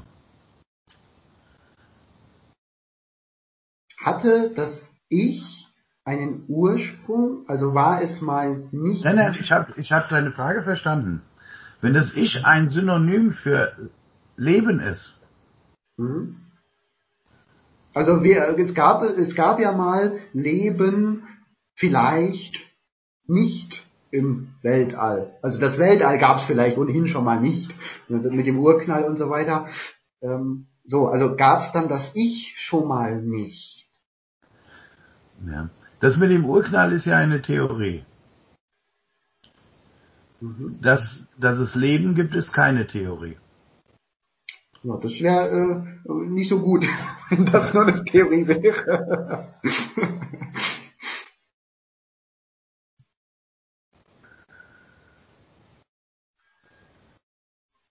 Ich glaube, wenn ich Du jetzt so nachdenke, ja. mit dem Ich, so, und dieses Ich nichts Körperliches ist, so, Ja. woraus besteht denn überhaupt, vielleicht machen wir das so mal, dieses Ich? Ist das Energie oder etwas, das wir nicht ergründen können? Ähm, lass uns noch mal einen kurzen Schritt zurückgehen. Wenn das Ich ein Synonym zum Sein ist, mhm. ist ja auch das Du ein Synonym für das Sein und auch das Wir. Und das Sein ist ja ein Potenzial. Mhm. Ich kann mein Leben leben oder nicht. Oder das Leben lebt mich, wie auch immer. Ja, wie auch immer, ja. Aber ich kann das Leben selbst nicht töten. Ich kann ein Lebewesen töten, aber das Leben selbst an sich nicht. Also dann müssen wir aber noch mal kurz erklären, dass Leben für dich sich nicht beschränkt auf die Erde. Ja, ja. Genau. Der Begriff Leben äh, beschreibt ja unter anderem das Leben auf der Erde, aber auch anderes Leben, das Leben ganz, ganz generell. Und weder du noch ich sind in der Lage, Leben zu eliminieren. Das wird anstrengend. ja, wir können immer nur einzelne Lebewesen eliminieren unter Umständen, ja. Ist auch keine schöne Übung, aber das wäre noch möglich. Ja, ich dachte gerade so, ne, wenn du den ganzen Planeten mit Meteoriten oder sowas auslöschen würdest, ob du dann alles hättest, aber da du meintest, nee, ne, da auf dem Mond haben wir irgendwas mal gehabt oder irgendwo anders haben wir was, ähm, ja, so, so, wenn, du, wenn du da die, die, die Fachmagazine liest in den Bereichen, die entdecken ja jede Woche was Neues da. Ja. ja, die haben immer bessere Geräte und äh, können da immer mehr entdecken, ja. Also sagst Aber, du, das Leben war schon immer da? Ja. Also sagst du, das Ich war auch schon immer da? Ja. Okay. Aber wobei, wir das, wobei das jetzt in diesem Moment, in diesem Moment eigentlich ein sehr tröstlicher Gedanke ist, auch wenn ich weiß, also Körper und ich jetzt nichts miteinander groß zu tun hat, aber trotzdem ein tröstlicher Gedanke ist, wenn es schon immer da war und vielleicht auch schon weiterhin immer da sein wird, ja, dass es also weitergeht mit uns. Also wenn wir das Fahrzeug Erde verlassen haben, dann ins Fahrzeug der Sonne ins Fahrzeug des außerhalb des Universums befindlichen, immer weiterhin dass Ich, also wieder Neues an Fahrzeugen vielleicht äh, hm. Oder was das ist eigentlich? Erzählen dazu. Ja, fang an. ähm, irgendein, ich meine, ein englischer Reporter ist mal in, in nach Südostasien gefahren, um einen alten, erfahrenen weißen Lama zu fragen, äh, für sein Magazin, ob er an äh, Inkarnation, an Reinkarnation glaubt. Die haben, glaube ich, in, in der Zeit mal wieder einen neuen Dalai Lama oder einen Lama gesucht. da wollte er den interviewen, hat er sogar einen Termin gekriegt. Und das ganze Gespräch war etwas äh, überraschend für den Reporter, weil der Lama erstmal überhaupt nicht begriffen hat, was der Reporter von ihm wissen wollte. Mhm. Weil für den Reporter war es fast außerhalb seines Kontextes, seines Denkmodells, dass es sowas wie Reinkarnation gibt. Aber für den Lama war es vollständig außerhalb seines Vorstellungsbereichs, dass es es nicht gibt. Genau. Ja. Und äh, man, ein Beispiel aus meinem eigenen Leben. Ich habe immer wieder geträumt, immer wieder einen ähnlichen Traum, in dem ich als alte Großmutter irgendwo im, in, in, im Dschungelähnlichen, äh, in der dschungelähnlichen Landschaft, also dichte Wälder, relativ feucht, ähm, alles wild verwachsen gelebt habe, alleine. Und immer wieder Kinder zu mir gekommen sind nachts oder auch tagsüber, aber immer nur Kinder und immer mehrere gleichzeitig, um irgendwelche Kräuter abzuholen für ihre Leute, für ihr Volk. Und ähm, hatte dich das emotional genervt oder warst du entspannt? Ich war da ganz entspannt. Das war Alltag. In meinem Traum war das Alltag. Ja, ich hatte den Traum auch immer wieder über Jahre. Ja, und äh, das war kein unangenehmer Traum, war ein angenehmer Traum. Ich habe mich immer gefreut, wenn die Kinder kamen und ich nicht allein im Wald war. Ja. Okay. So, und ich habe dann den Kindern immer auch noch eine Botschaft für die Erwachsenen mit ins Dorf gegeben, ja. Da die ja nicht selbst kamen, sondern immer nur die Kinder, habe ich halt den Kindern die, die, die Nachrichten mitgegeben, auf was die Leute bisschen achten könnten, wenn sie wollten. Und vielleicht war das auch der Grund, warum nie äh, Erwachsene zu mir kamen, sondern immer nur Kinder. Weil manchmal wollen Erwachsene manches nicht so hören. Ja, also wie bei uns. und äh, ja, und irgendwann habe ich mein, mit meinem Bruder Charlie Lemdier telefoniert und irgendwie ergab sich's und ich habe ihm von diesem Traum erzählt, von diesen Träumen. Und das war noch bevor ich ihn in, in Kentucky damals besucht habe. Und, äh, und dann meinte er am Telefon, warte mal, warte mal, warte mal, bleib mal dran, bleib mal dran, ich muss was nachgucken. Wir kennen dich.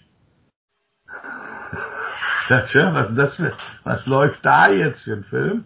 War das jetzt noch im Traum oder in der Realität? Am Telefon, ganz normal am Telefon. Ich hatte ihm eine Träume erzählt.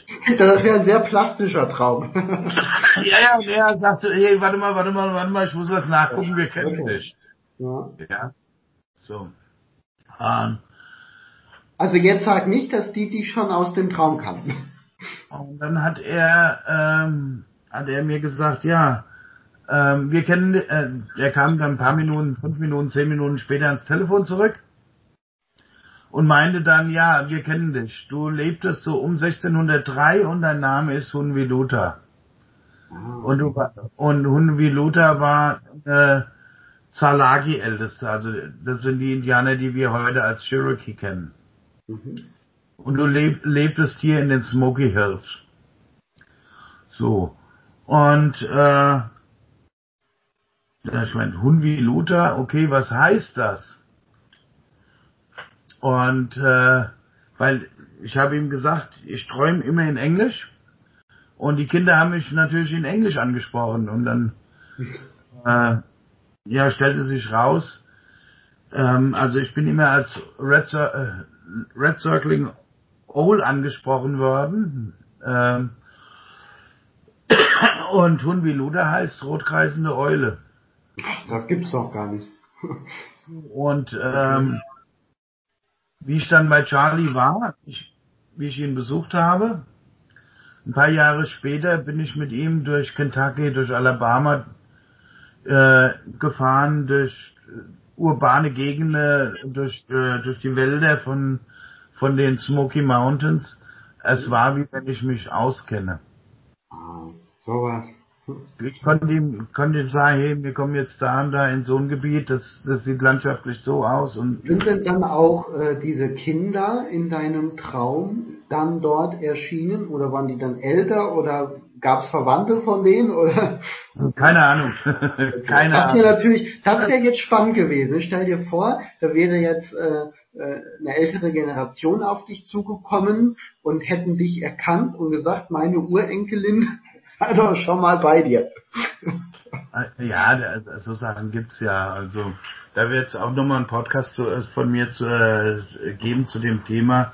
Ja. Äh, ich, kann, ich kann mich an einige meiner Vorleben erinnern, an manche recht präzise, an manche nicht so präzise. Wenn ich mir das gerade vorstelle, ne, von einer Geschichte ausgehend, jetzt fällt mir natürlich was ganz Interessantes ein, und zwar zu diesem Ich. Wir sagten, der Körper wäre wie ein Fahrzeug ne? ja. und das Ich, dieses grenzenlose Potenzial.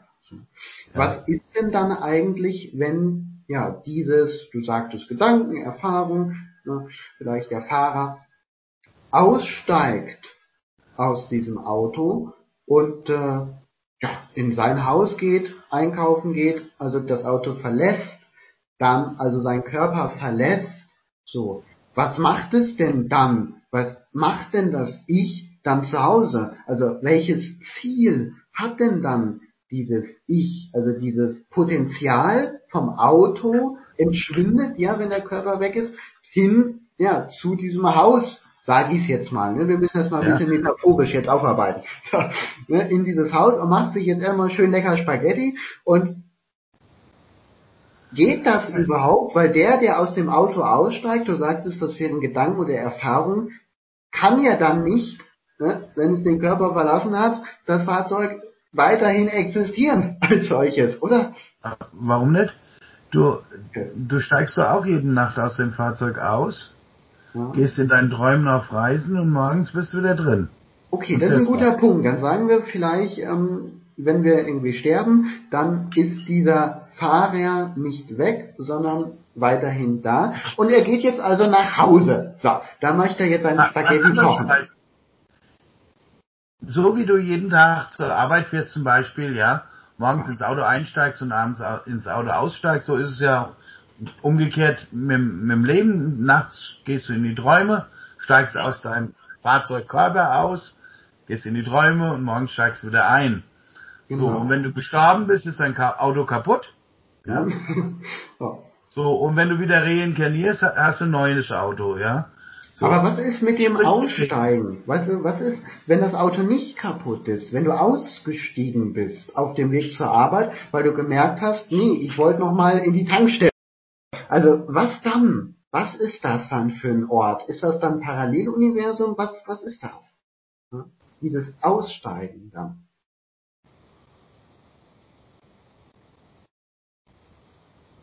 Also, du bist unterwegs in deinem ja. Fahrzeug, in deinem Körper. Und dann ja.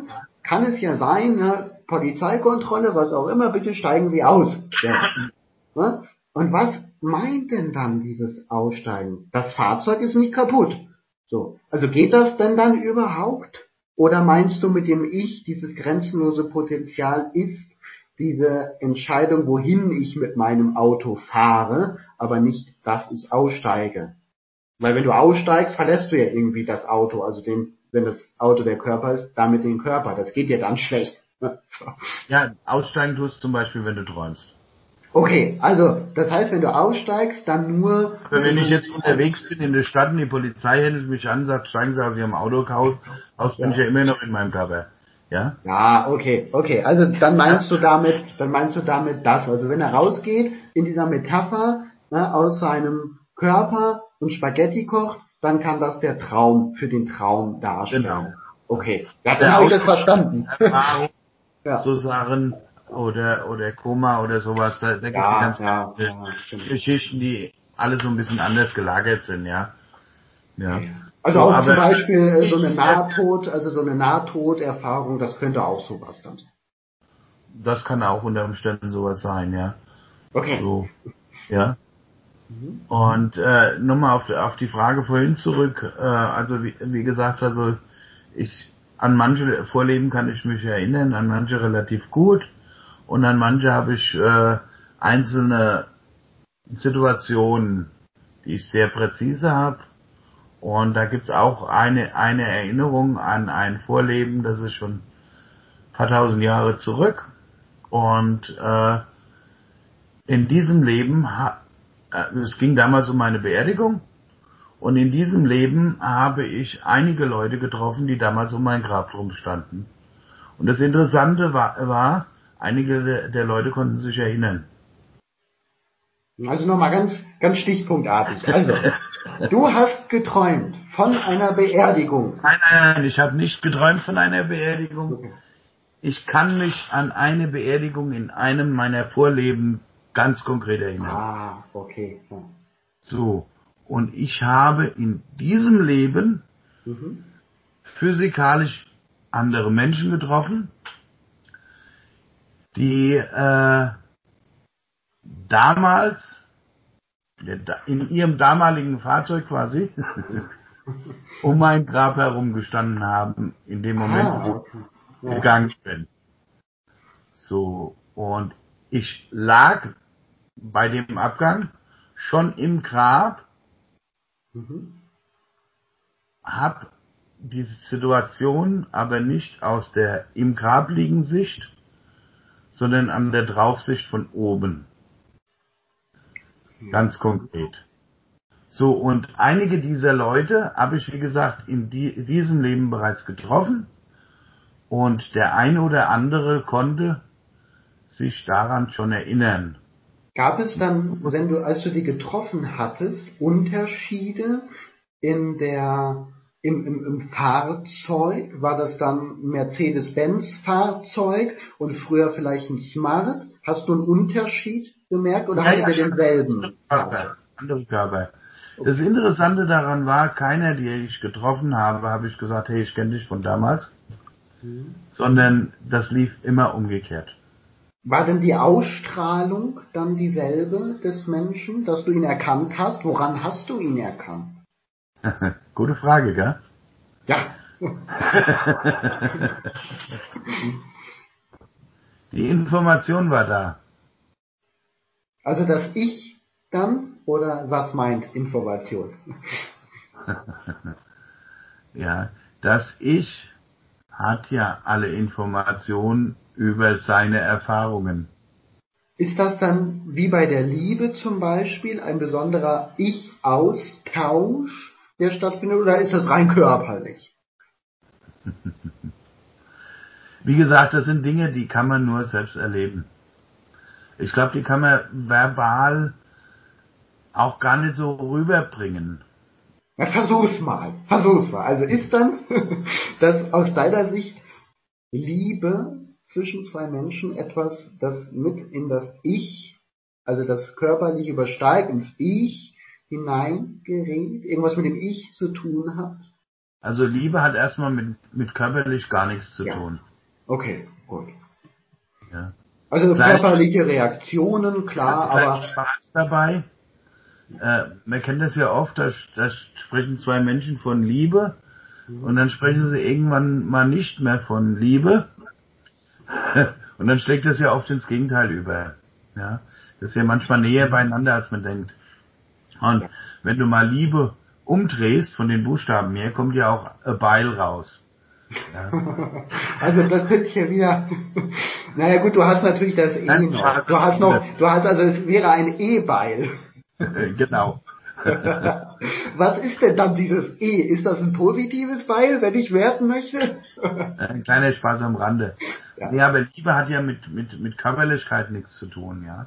Ja, natürlich, genau. Also es hat natürlich körperliche, es rückt sich darüber natürlich aus, klar, aber das ist etwas sehr Tiefes, eine sehr, ich würde sagen, sogar noch etwas, was hinter einer Emotion, was noch tiefer ist, was vielleicht sogar spirituell gesehen die Seele durchdrängt. So ein, ja, mehr ich, als ein Gefühl. Ähm, ich sehe Liebe als Synonym für Sein. Mhm. Oder für Leben. Ja, da haben wir jetzt schon, ähm, jetzt haben wir Sein. Meinst du mit dem Sein dann auch das Ich? Ja. Meinst du mit Liebe dann auch das Ich? Ja. Meinst du mit Körper nur den Körper, kein Ich? Ja. Okay, dann weiß ich Bescheid. ja. Lebensfreude wäre zum Beispiel auch so ein Synonym. Das passt da auch rein. Wo rein? Wo rein? es ist das Gleiche. Also wie die Liebe. Ja. Okay. Oder wie das Leben. Ah. Wobei Leben so. ist für dich, Leben ist für dich nicht Körper, aber auch nicht ich. Nein, nein, Leben ist für mich ein Synonym für ich. Ach so, okay. Ja. Hm. So, und alle, alle diese Begriffe sind bedingungslos, oder? Ja. Also außer der Körper natürlich, aber. Nein, nein, nein, der Körper ist ja auch kein Synonym dafür, ja. Genau. Sondern ja nur ein, ein, ich sag mal jetzt was Bösartiges, ein zeitlich und räumlich begrenztes Artefakt. Mhm. Macht es denn als ich Spaß, diese Artefakte zu sammeln wie eine große Sammlung an Goldmünzen? du. Ich denke da gerade an, ich denke da gerade an dein Ich. Dein Ich kommt mein Ich besuchen, irgendwo im Ich-Reich. So. Und dann sagt dein Ich zu mein Ich, du, ich habe hier drei, vierhunderttausend Artefakte. Da ist die Erde dabei, da ist mein Fahrzeug, das ist mein Körper. Und er sagt mein Ich zu deinem Ich, ich hatte da auch schon mal ein Artefakt. Oder es kann sein, dass ich sage, ich noch nicht, ich will es aber noch. Das wäre doch mal. aber ich glaube, wenn wir das Ich personifizieren, dann wird das ziemlich komplex, da das Ich als solches ja schon enorm komplex ist. Aber eine ja. lustige Vorstellung am Rande. Also ich, ich denke, wenn du das Ich personifizierst, steckst du in einem Dilemma. Dann ich bist du mitten auch. im Drama und ganz weit weg vom Ich. Ich glaube auch. Aber es wäre lustig. Wie die Mayas begrüßen. In Lakesh. Ja. Oder Satnam oder Namaste oder Dakote. In den ganzen verschiedenen Kulturen. Ja. Kommst du was genau, was genau, was genau haben die Wörter gerade für eine Bedeutung gehabt? Alle die gleichen. Ich bin du.